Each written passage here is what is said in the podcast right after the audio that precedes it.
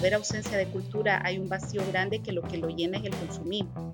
Entonces, ese partir de nuestra propia identidad, de quiénes somos, me parece a mí que es la clave básica para cualquier creador o creadora o emprendedor.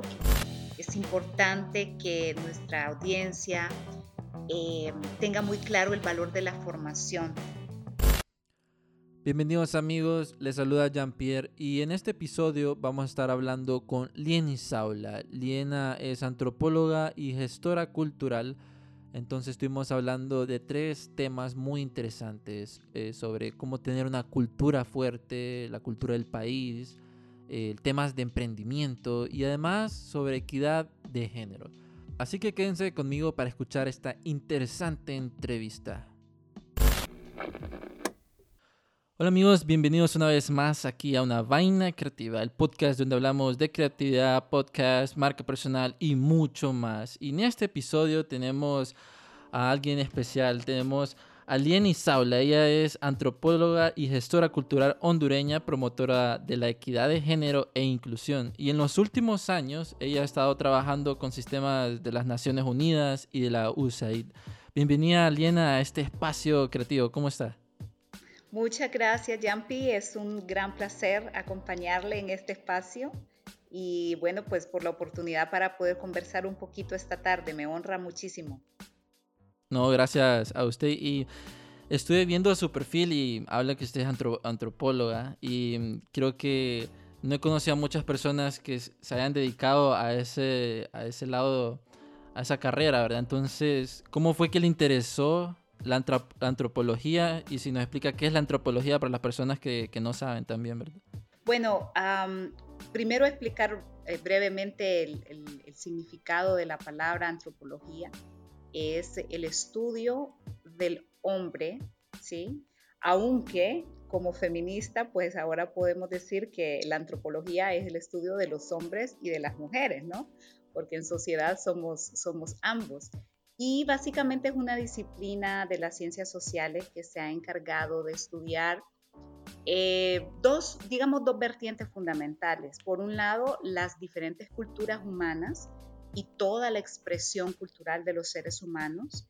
Y por otro lado, el concepto de alteridad, que en este caso vendría siendo la capacidad de, como, como cientistas sociales, de colocarnos en el papel de la otra persona o de la persona con la que estamos trabajando o con la que estamos investigando para poder entenderlo, para poder comprender su visión del mundo.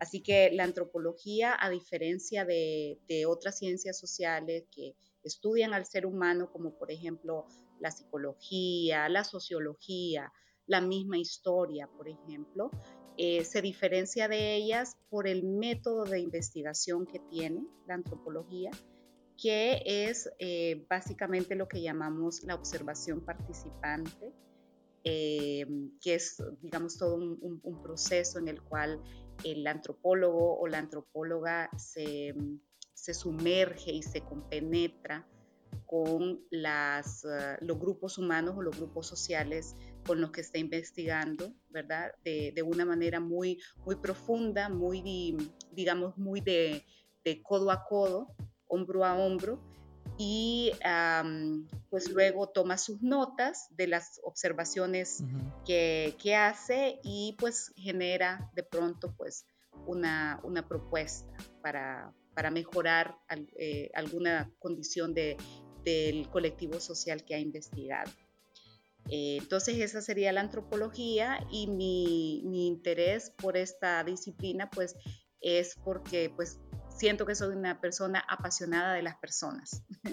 Creo que el ser humano es el ser más extraordinario que existe en la creación. Eh, si bien es cierto que somos, un, somos una parte nada más de todo lo que hay en el vasto universo y en la naturaleza, pero, pero somos una creación única y magnífica que, que bueno, a, mí me, me, fascina el ser humano y, y pues me dedico a, un poco a, tratar de entender cómo somos, por decirlo así. Y ha encontrado diferentes mundos, me imagino que ha encontrado cosas interesantes. Sí, claro que sí, claro que sí, empezando por las diferencias entre las mujeres y los hombres. Ya solo ahí ya tenemos un universo de, temas y de elementos que, eh, que, analizar y que investigar. Y claro que sí, también entendiendo que, que las culturas son vastas, son diversas.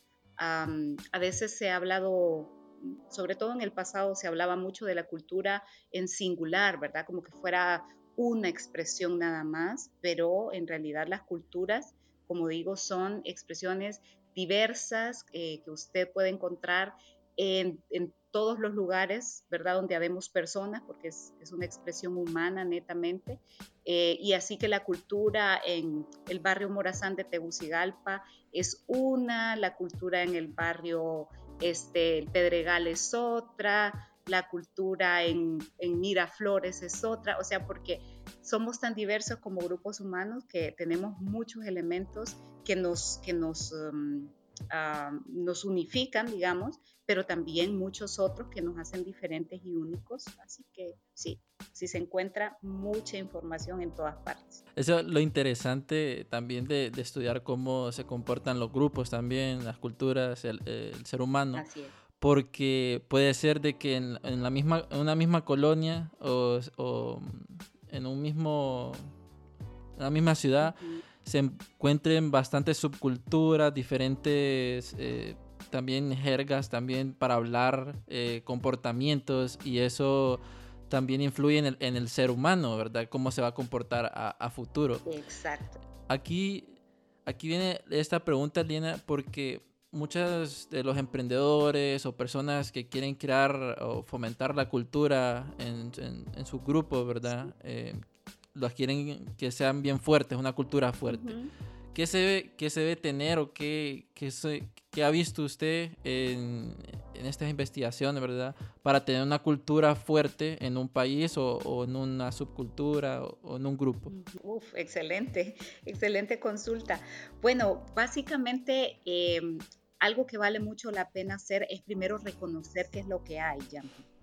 Eh, usted ya había adelantado un poco que de pronto en un barrio, en una colonia, tenemos, por ejemplo, tradiciones, tenemos este, formas de hablar, tenemos algunos eh, signos ¿no? Que, no, que nos representan, ah, incluso quizás hasta en nuestra apariencia física o en nuestra forma de arreglarnos. Entonces, todos esos elementos que, que nos digamos que nos caracterizan, primero tenemos que tenerlos claros, saber cuáles son, porque a veces están tan eh, sumergidos en nuestra costumbre o en nuestra cotidianidad que, tal vez ni nos damos cuenta, ¿verdad? Eh, pero una vez que los tenemos claros y, ya decimos, ah, sí, ok, todos estos elementos me distinguen a mí como, como una chava o un chavo que vive en ah, X, ¿no? Zona de Tegucigalpa. Y una vez que los reconocemos, entonces vale la pena darle, digamos, una, una proyección, es decir, cómo lo damos a conocer positivamente, cómo hacemos que otras personas eh, eh, valoren, digamos, esa, esa, expresión que tenemos, cómo hacemos para eh, intercambiar, digamos, esa, esas expresiones distintivas con gente que vive en otras zonas. Entonces, si tuviera que usar dos palabras para responder, sería autoconocimiento, por un lado, y después intercambio. Esos dos elementos nos ayudan mucho, mucho a, mm, digamos, a, crear una, una, cultura fuerte. Porque el asunto está en que si no conocemos primero lo que tenemos, difícilmente lo podemos comunicar, ¿verdad? Y a nivel de país también es lo mismo.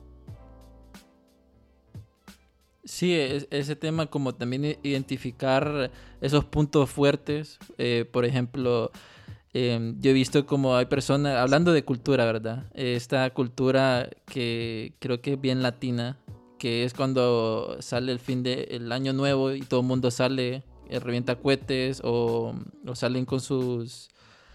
Eh, con sus maletas diciendo que van a viajar. Eso no se mira en otros países y eso se ha mantenido eh, bastante, pues porque en generación en generación han identificado eso como esto es fuerte, no hay que perderlo. Y nos gusta y, nos sentimos orgullosos de, eso. O, por ejemplo, eh, pues algunas recetas de cocina que, que, tengamos por ahí en la casa, que tanto chicas como chicos pueden aprender a, a copiárselas a la mamá y a la abuela, ¿no? Cómo hacer un plato típico, cómo hacer unos pastelitos por allí, un atol, eh, eh, cosas de este tipo y si fueran, si fueran expresiones más novedosas, pues que tengan que ver, por ejemplo, con eh, formas de, comunicarse, como saludos, por ejemplo, eh, frases, claro, todo dentro del marco siempre de, la, del respeto entre todos, pero que son bonitas, ¿no? De, formas de saludarnos o, formas de expresarnos, todo eso es muy valioso. Hablando de saludos, ahora todo el mundo se va a saludar de puños, de aquí en adelante. De codo también. Y de, codo, de pie. Ahora va a ser una nueva cultura. definitivamente. Y Lina, es interesante este mundo porque a medida que va pasando el tiempo, ciertos factores externos e internos van cambiando la cultura y hemos visto de que en ciertos países eh, pueden ser grupos o culturas que son bien nativas se van perdiendo, eh, se pierden. ¿Por qué o cuál es ese problema? Eh, ¿Cuál es el peligro, mejor dicho, cuando en un país eh, no se apoya una, la cultura interna y se extingue? Bueno, aquí también yo señalaría dos cosas, Jampi. Uno es que ah, a veces en la, en la cultura occidental eh, o influenciada por la cultura occidental como es la nuestra, me refiero, nosotros en Latinoamérica estamos influenciados por Estados Unidos, por Europa, eh, está la, e, esa idea de que hay que mantener a, las culturas originarias como una fotografía, ¿sí? Como una imagen estática que no va a cambiar nunca. Y eso, culturalmente hablando, es, eh, no es posible, porque las personas constantemente estamos cambiando, estamos em, evolucionando. Sí que es, es em, notable cómo podemos mantener, ¿verdad? Como decíamos ah, anteriormente, eh, ciertas costumbres, ciertas tradiciones, y las mantenemos por una razón, las mantenemos porque, porque nos conviene, porque nos funciona, porque nos sirve, porque es útil mantenerlas. Pero hay tradiciones y costumbres que no vale la pena mantener. Entonces, en ese sentido, no, no debemos de tenerle temor a la transformación, ¿sí? O, por ejemplo, a pensar que, las culturas ah, de los pueblos originarios de Honduras eh, deberían de mantenerse como viviendo en el siglo XVIII o en el siglo XIX. Eso no es posible.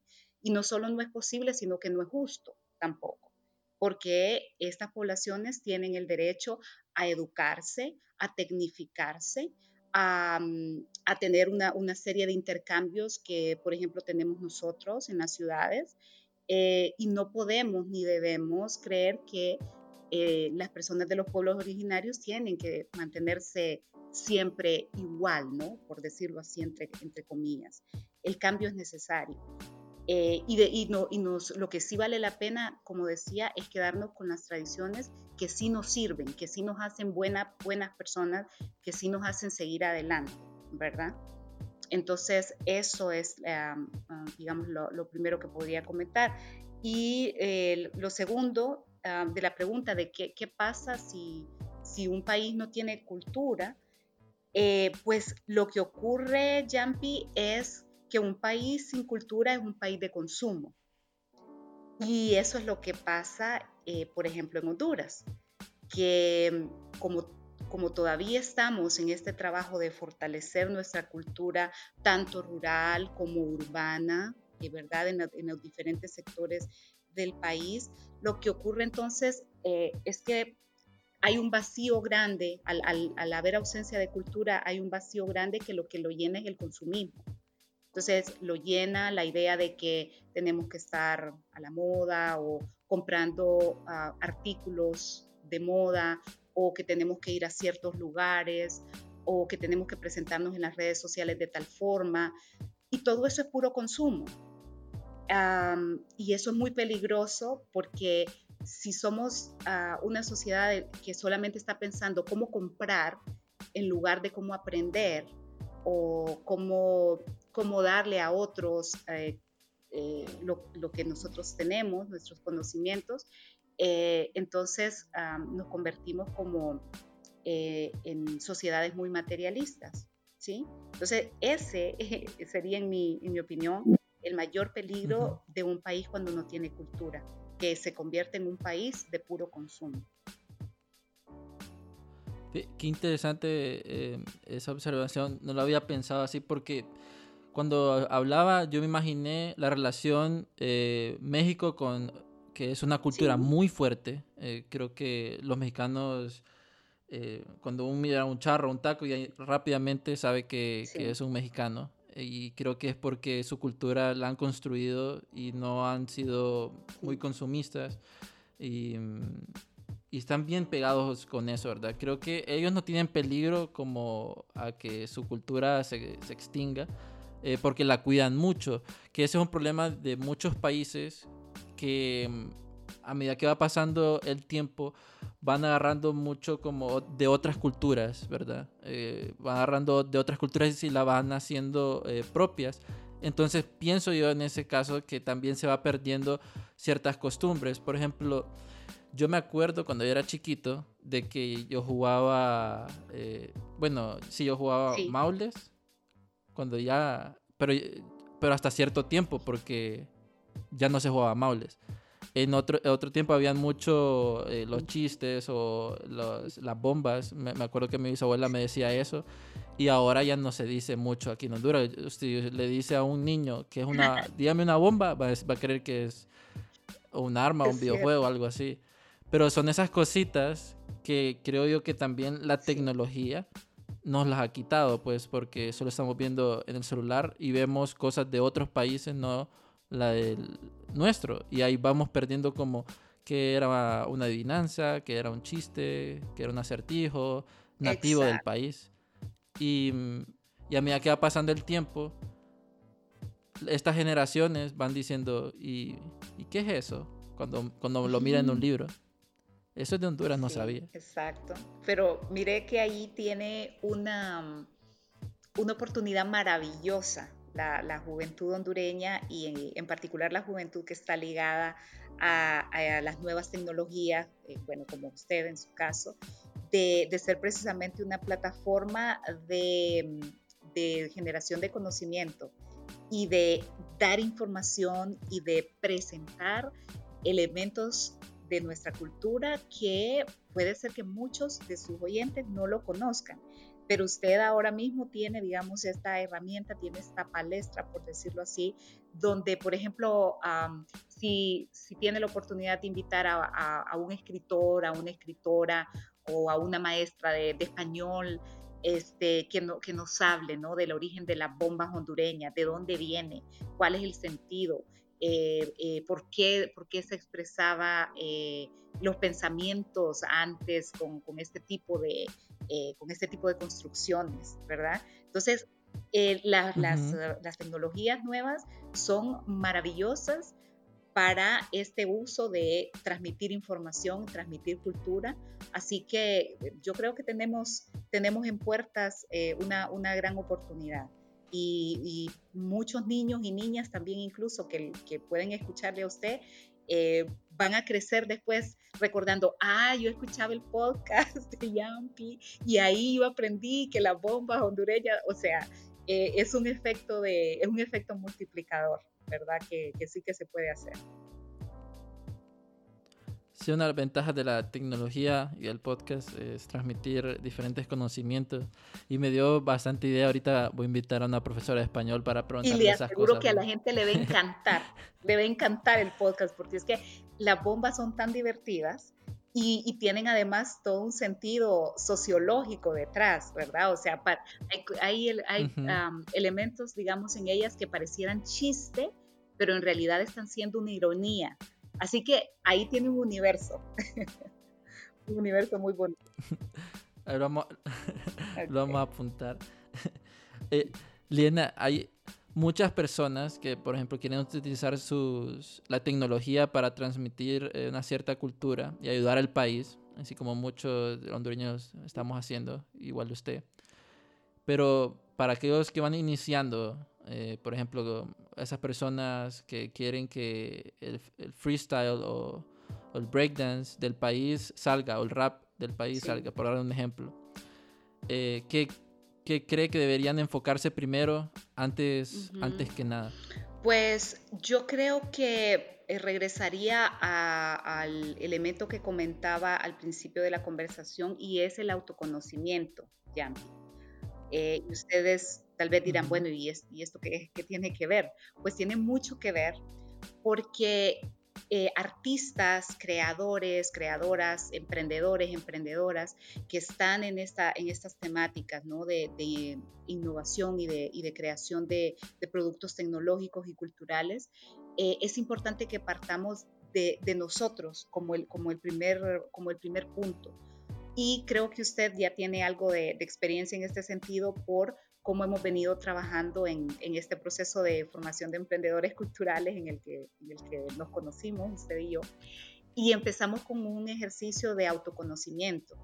¿Por qué? Porque si yo sé quién soy, qué es lo que me gusta, en qué soy buena, qué es lo que puedo dar al mundo, eh, como diríamos, un autoanálisis, por decirlo así, entonces estoy en la posibilidad realmente de elaborar o de crear propuestas o productos que vienen desde mi autenticidad, que tal vez no, no es que vienen marcados por una moda, ah, bueno, como todo el mundo lo está haciendo, yo lo voy a hacer también, o porque todo el mundo dice estas palabras, yo también las voy a decir, o porque este producto parece que es lo que más se vende, esto es lo que yo voy a hacer y tal vez ese producto no es lo que a uno más le gusta.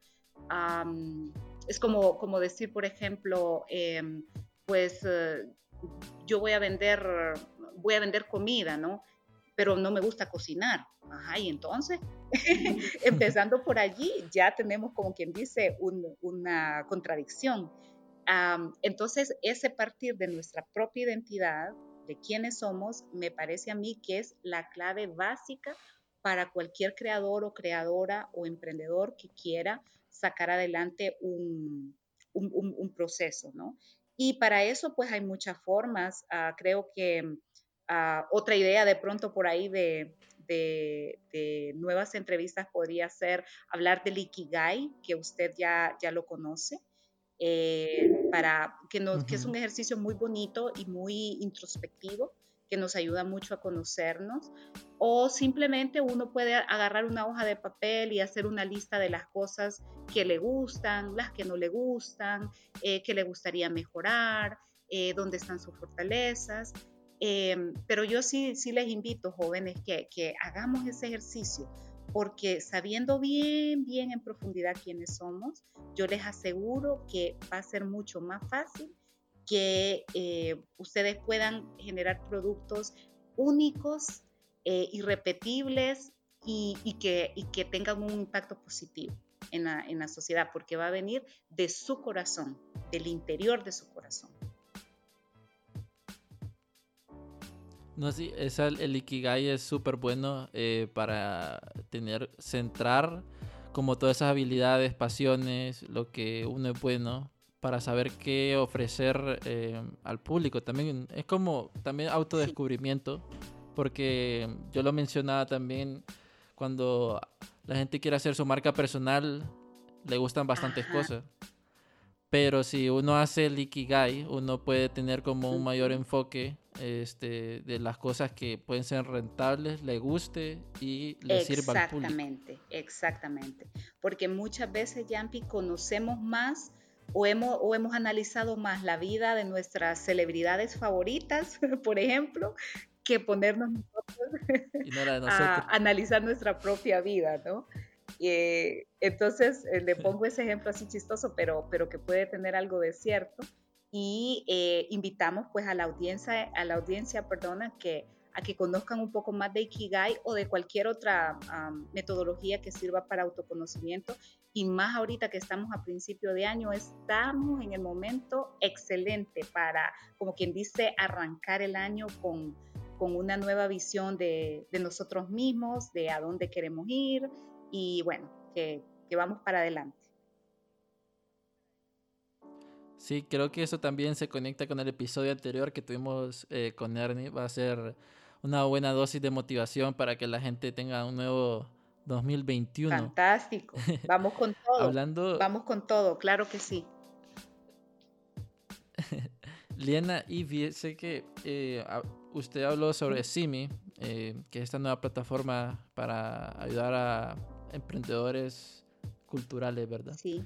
Em, en uno de esos webinars, por cierto, sigan así en redes sociales, en uno de esos webinars estaban hablando sobre economía naranja, que este, por mi sorpresa muchos no sabían que era la economía naranja y tal vez es porque es algo nuevo aquí en Honduras eh, o en Latinoamérica, en algunos países, pero si nos explica un poco más qué es la economía naranja y si algún día vamos a llegar como a ese éxito que tienen los europeos o Estados Unidos?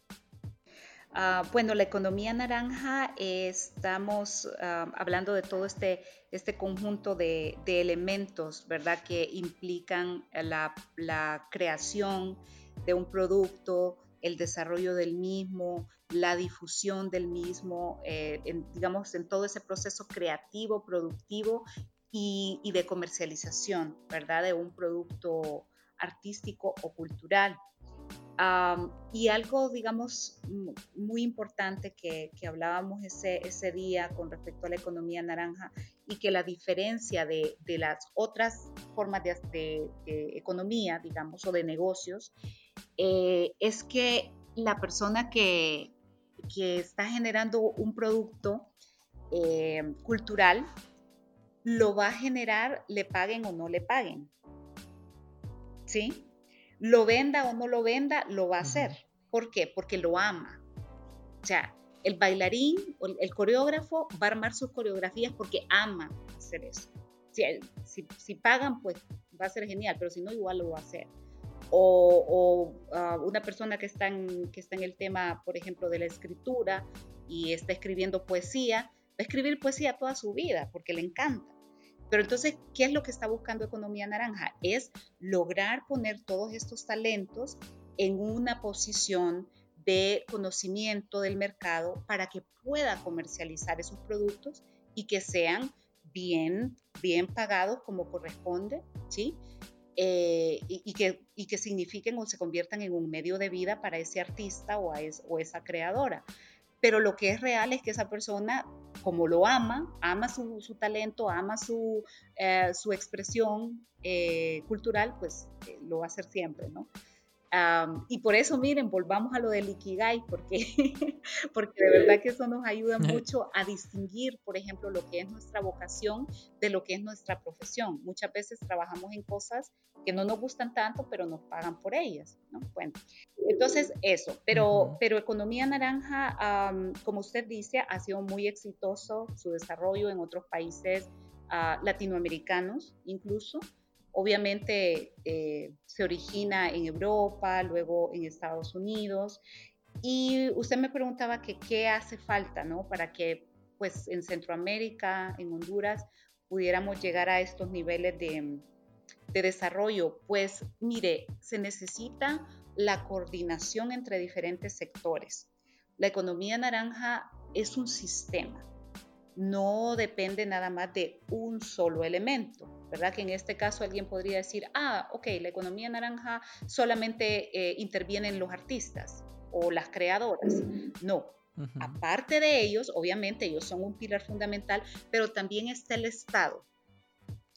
Cuando tenemos un Estado responsable, honesto y sin corrupción, tenemos la capacidad, por ejemplo, de generar un cuerpo legislativo que permita promocionar, ¿verdad?, todas estas acciones culturales y artísticas y se cree, digamos, ese, ese, ese marco en el cual puede haber toda una, ah, toda una promoción de este trabajo. que implique, por ejemplo, capacitaciones, que implique apoyo en crédito, eso es muy importante, Yampi. Por ejemplo, eh, si tenemos una ley que ah, motiva al sistema bancario hondureño para que otorgue préstamos específicos para el área cultural y creativa, uy, imagínense, tenemos ahí ya un gran apoyo por, parte del, Estado mismo, ¿no?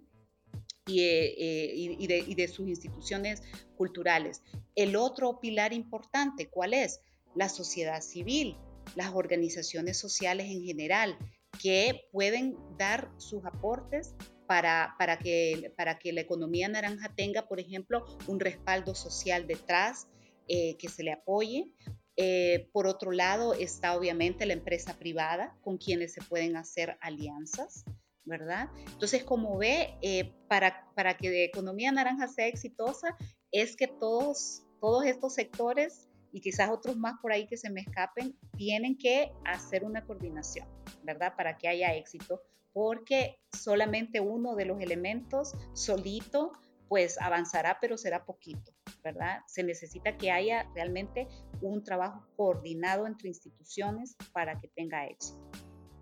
Y lo ideal que, que se unan todos, porque hay un montón de talento que, o sea, tiene el conocimiento, el talento, pero le hace también exposición, esa falta de, eh, de ingreso también como ese capital semilla, por así decirlo, para que aumenten eh, sus productos. Y, y, lo que he visto es que personas, por ejemplo, personas que son bailarinas, son escritoras, eh, cuando van a otros países y les dicen, qué excelente tu producto, y yo creo que muchas de esas personas se sienten eh, bien porque en otros países, aunque sea poco o mucho, los reconocen gracias a las redes sociales, otros, otras cosas. Pero, por ejemplo, a mí me pasa, un ejemplo, que mi podcast Archivos Enigma, este, la mayoría de escuchas eh, son de México y ah, de, Colombia, no son, no son de Honduras.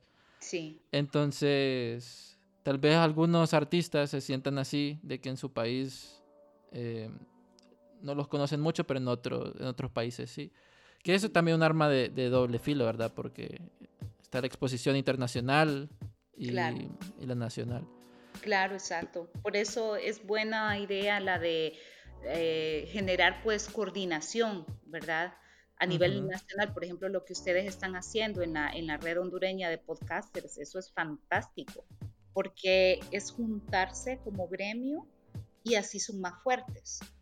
Y entonces eh, esa, esa, fuerza colectiva puede llevarles a ustedes a obtener algunas metas que, que, son mucha, mucho más a largo plazo que, que, si se las propusiera solamente uno de ustedes como un individuo, ¿no? Sí, es, creo que como dice la frase, que en, grupo uno es mejor. Sí, así Se pueden alcanzar mejores cosas. Exacto. Liana, y ahora dándole como un pequeño giro a, esos temas que, hemos estado hablando, eh, me interesó bastante ese perfil eh, de que eres, que usted es como promotora, bueno, es promotora de, la equidad de género y inclusión. No sé, nos cuenta su esfuerzo cuando inició, que qué ha pasado en los últimos, en los últimos años, los últimos proyectos que ha hecho. Sí, gracias. Bueno, digamos que mi, interés por esta temática viene eh, particularmente en mi caso desde mi casa, porque mi mamá es, una feminista, eh, una mujer que, tiene muchas décadas ya de estar trabajando el tema de género en Honduras con mucha pasión. Entonces yo me, crié en, en ello, ¿no? este, más allá de, más allá, digamos, de, un tema eh, que, yo haya aprendido ya en, mi adolescencia o en mi juventud, ah, fue un tema que, ya me vino desde mi formación en la casa, por decirlo así. Y pues siempre, siempre fui muy, muy abierta a esta temática porque consideramos que el tema de la equidad de género es un tema de justicia Simplemente no se está pidiendo nada más que el hecho que se respeten los derechos de las mujeres y de los hombres por igual. Y consideramos pues que eso eh, es, es, una base quizás la más importante para la, para la construcción de la sociedad humana, ¿sí? porque ah, la sociedad humana inicia ciertamente a partir de un hombre y de una mujer, ¿verdad? No nacemos de otra manera, los seres humanos. Bueno, sí que hay, sí que hay niños probeta, ¿verdad? Por ahí, desde, desde los años 80 se hacen estos experimentos, pero estamos hablando de, de, cómo, cómo venimos al mundo, la, la, mayor parte de los seres humanos venimos de un hombre y de una mujer. Entonces, eh, significa que desde allí tiene que empezar eh, una, una, relación equitativa entre ambos para construir una familia y después para construir una, eh, una sociedad.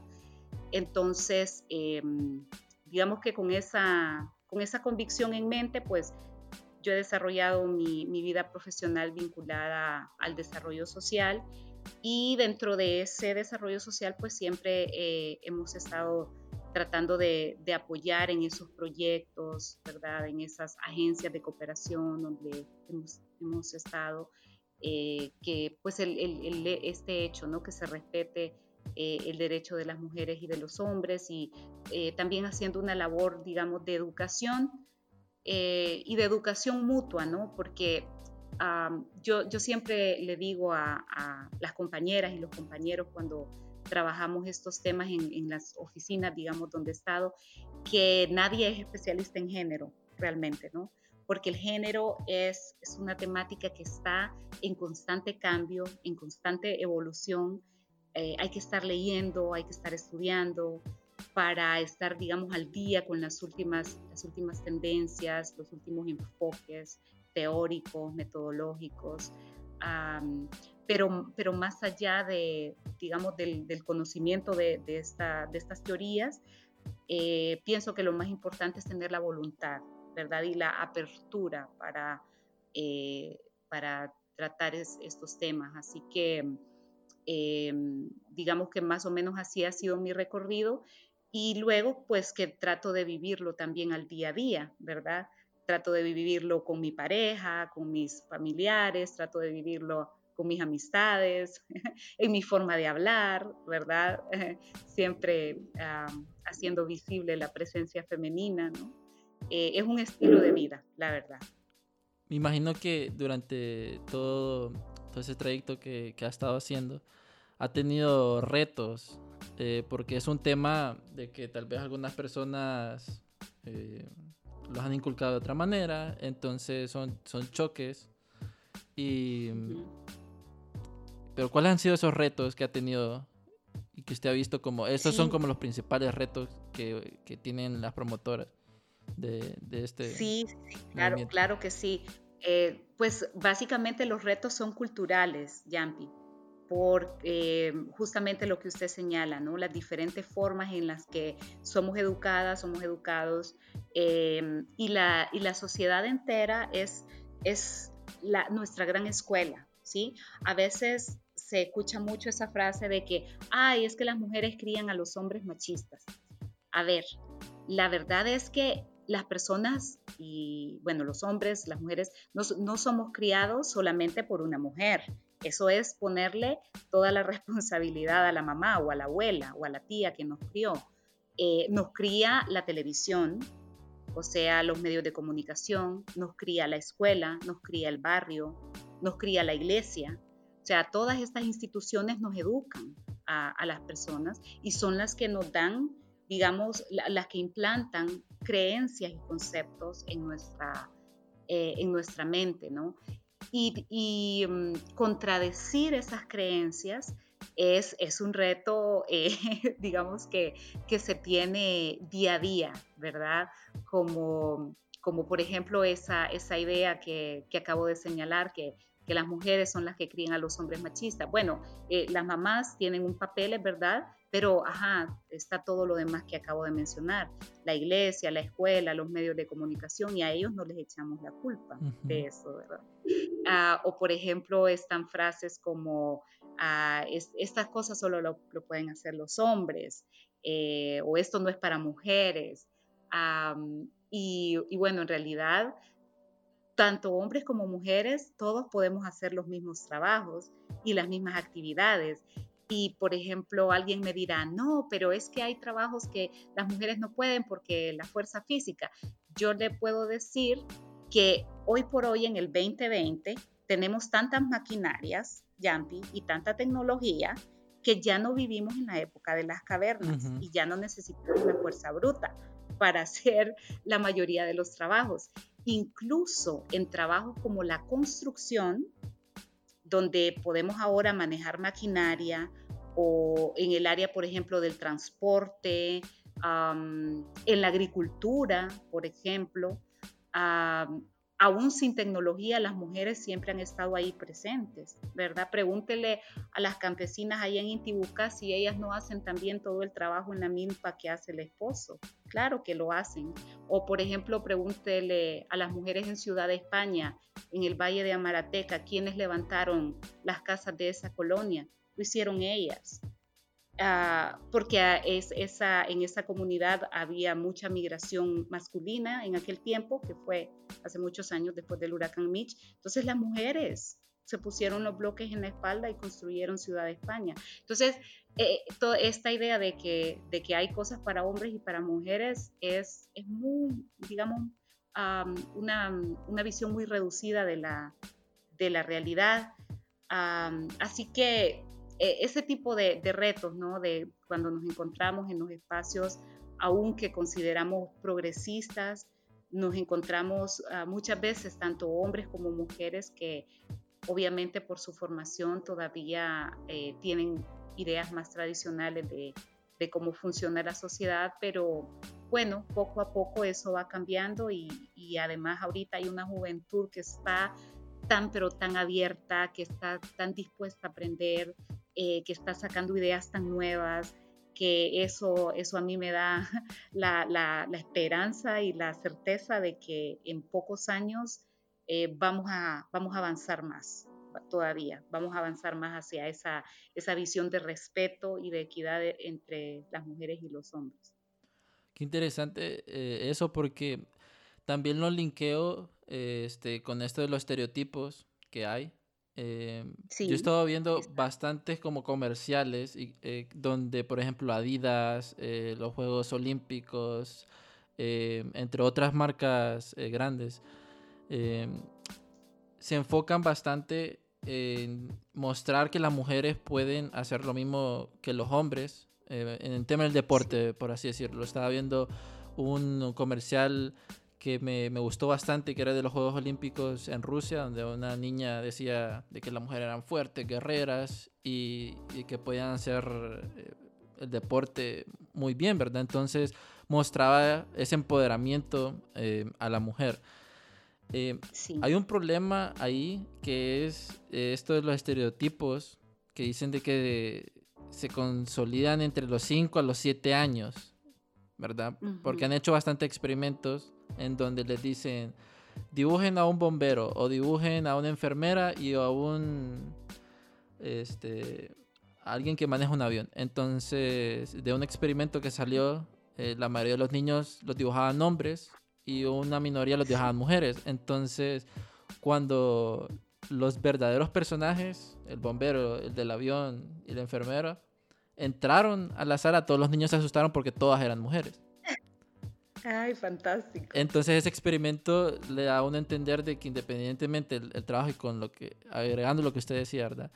Que puede ser de maquinaria, pueden ser en deporte, este, en la política, presidentes, presidentas, en cualquier cosa, puede estar el hombre y la mujer. Las posibilidades este, deben de ser iguales, pues, porque todos tienen esa capacidad de, de lograr todas las cosas si, lo, si se lo proponen.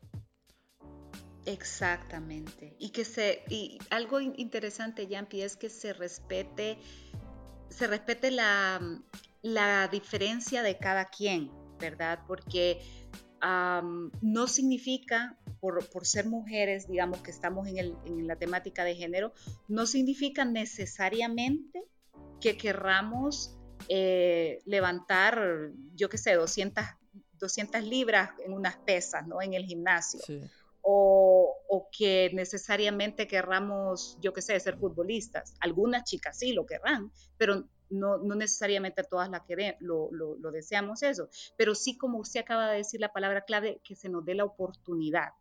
Que la, mujer que quiera eh, ir al deporte, ir a la, o ser bombera, que quiera pilotear un avión, que quiera ser eh, cantante, ¿no? Y andar libremente de gira por todo el mundo cantando sus canciones. O sea, que tengamos la posibilidad de hacerlo y que los hombres también tengan la posibilidad de decidir lo que quieren hacer. Por ejemplo, si un hombre le dice a su esposa, fíjate querida, que yo lo que quiero es quedarme en la casa cuidando a las hijas y a los hijos, ¿por qué no?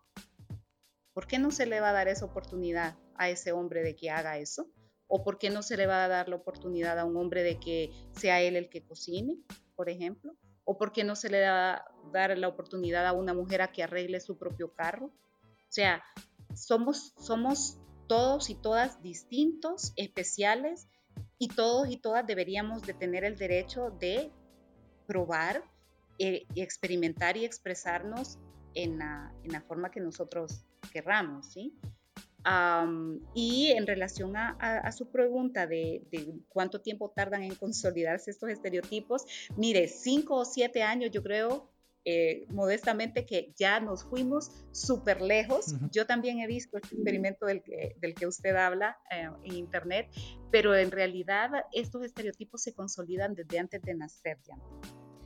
Porque usted vea, si yo le presento un mameluco azul, usted me dirá, ¿para quién es ese mameluco? ¿Para una niña o para un niño? Un niño. Exacto. Y si yo le presento a usted un mameluquito rosado, ¿para quién es? ¿Para una niña o un niño? Niña. Claro, porque es que desde antes que vengamos al mundo, ya una vez que se sabe nuestro sexo biológico, la sociedad ya nos tiene encasillados, ¿sí? O incluso desde, desde el momento que está uno en la panza, ya si se sabe si es niña, ya dice el papá, ay, tengo que comprar una escopeta.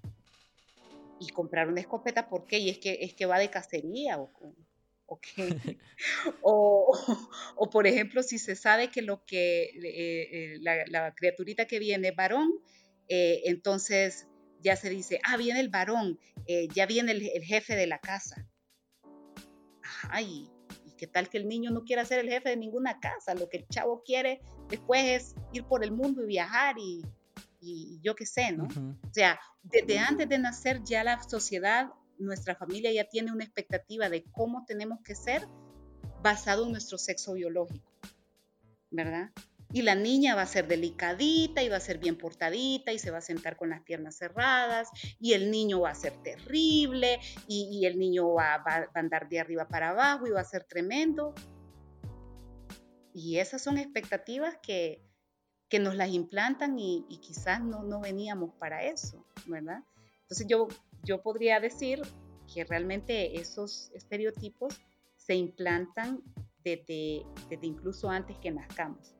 Por eso debemos de ser conscientes de eso y la próxima vez que, que, nazca una niñita en nuestra familia, no le vayamos a abrir las orejas a los dos días que nació, porque ¿y qué tal que la niña no se quiere poner aritos cuando sea grande? Yo, usted cree, ahorita tocó un, tema y estaba pensando con los comerciales y todo.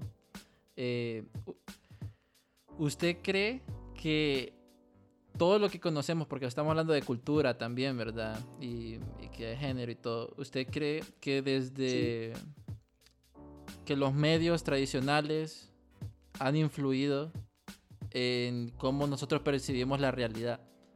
Sí. Sí, sí, sí, claro que sí. Esa, los medios de comunicación junto a la escuela, junto a las iglesias, son uno de los mecanismos más poderosos para, ah, implantarnos creencias, ¿sí? Y para brindarnos información.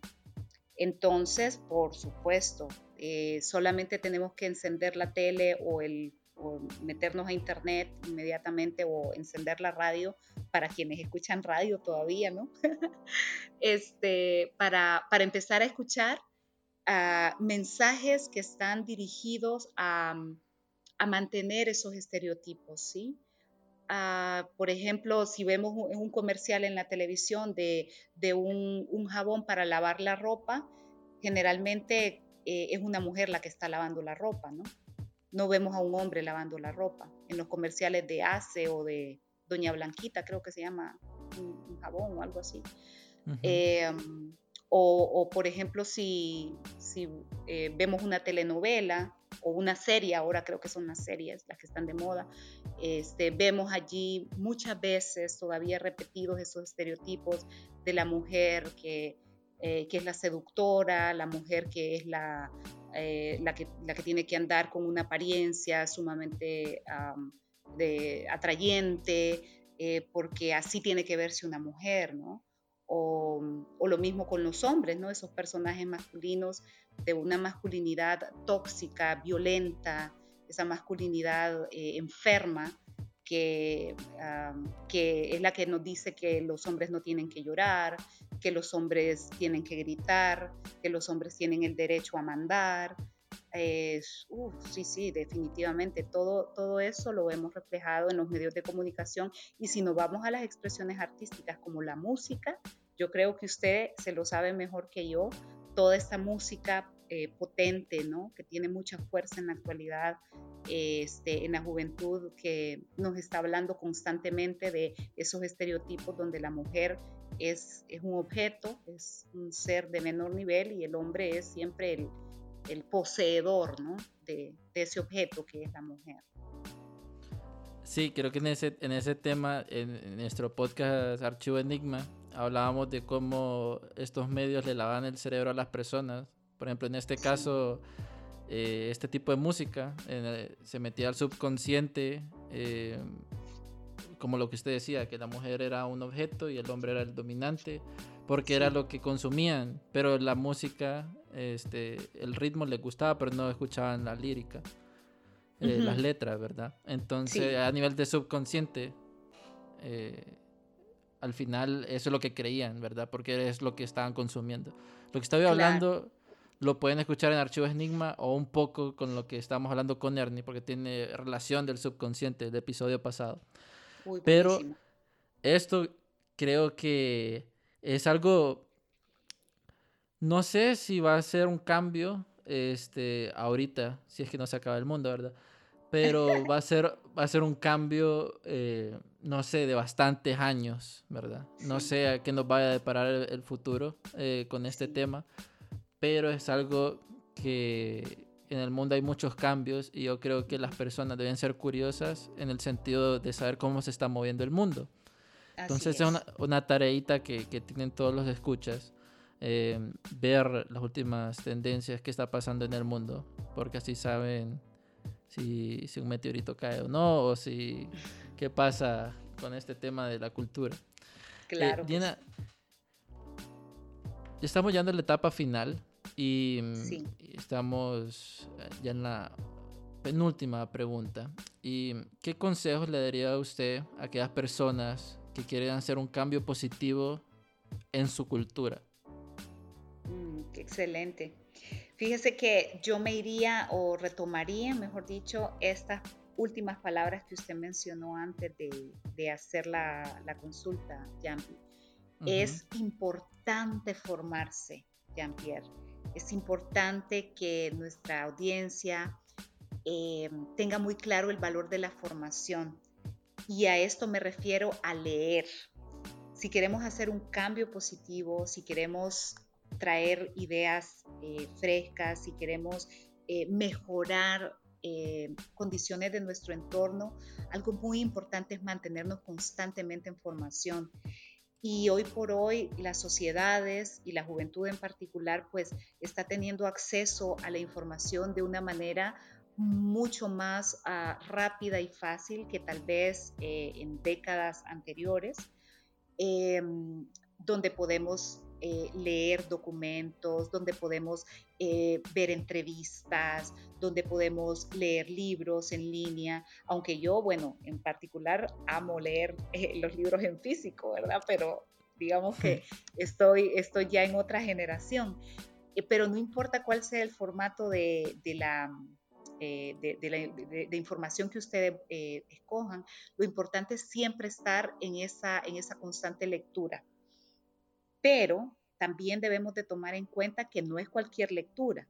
No es cualquier blog de chismes, no, es cualquier, no es cualquier noticiero de la televisión el que, en el que vamos a invertir tiempo, no es cualquier programa de televisión o de, o de YouTube o Internet donde vamos a, invertir nuestros minutos, sino que hay que buscar siempre, y esto es algo que, que yo le, le, comento mucho a las y los jóvenes, siempre eh, que vayan a buscar sobre un tema, que les guste, que les llame la atención o que tengan alguna curiosidad, traten de buscar que la fuente de esa información sea alguna institución reconocida en el tema.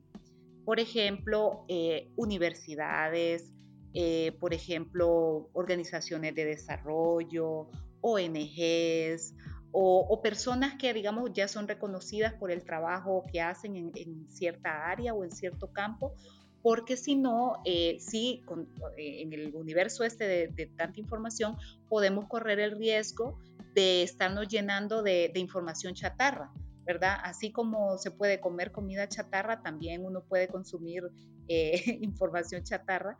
Entonces hay que tener cuidado siempre que las fuentes de los temas que, que, estamos auscultando o que estamos investigando sean fuentes serias, ¿verdad?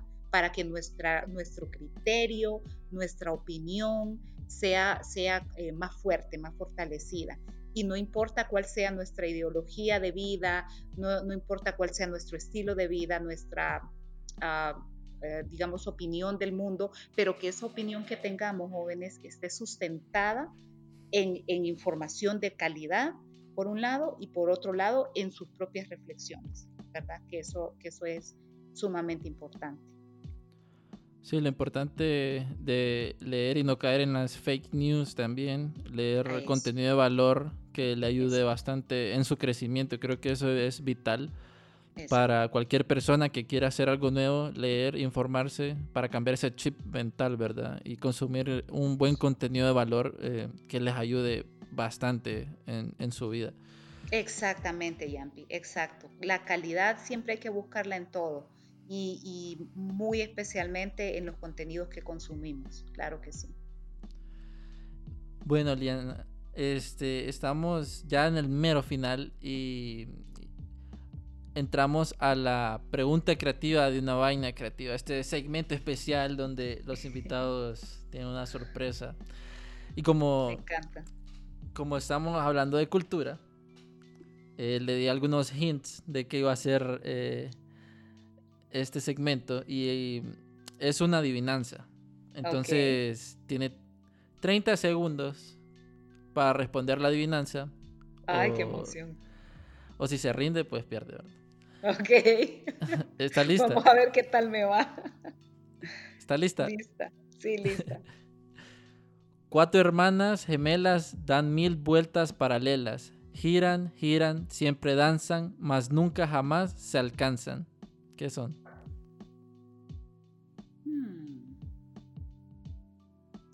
Em, las estrellas. No. ¿Cuántas, ¿Cuántas oportunidades tengo? No, 30 segundos. 30 segundos, híjole. Em, ¿Se lo repito? Eh, sí, está bien. Cuatro hermanas gemelas dan mil vueltas paralelas. Giran, giran, siempre danzan, mas nunca jamás se alcanzan. ¿Qué son? ¿Las cuatro estaciones del año? No. ¿Se rinde? Puchica, sí. Sí, me rindo. Son las aspas del molino.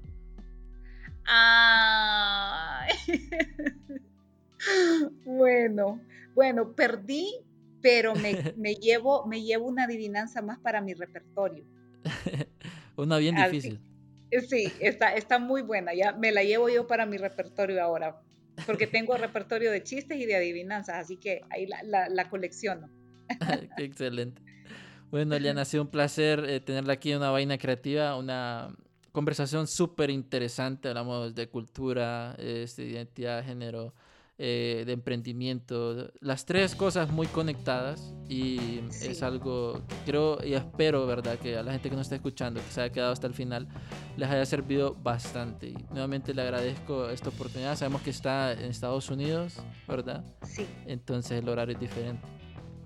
Gracias, Jampi. No, al contrario, la, la alegría y el, el agradecimiento es mío hacia usted para pues por haber tenido esta, esta invitación de su parte. Eh, realmente me emociona muchísimo este sector en el que usted se está desarrollando, que es el sector del podcasting. Me parece que es, es una gran, gran, gran oportunidad para usted y, para su audiencia.